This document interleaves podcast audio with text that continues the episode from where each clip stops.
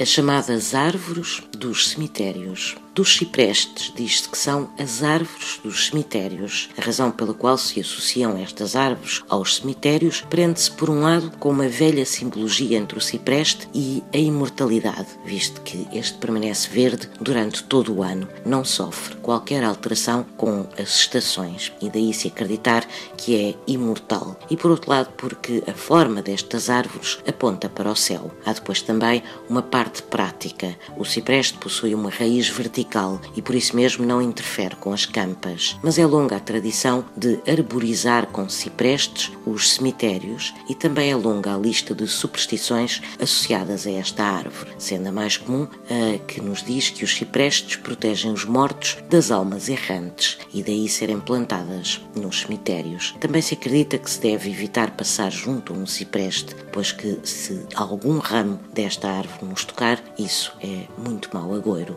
E não há duas, sem três.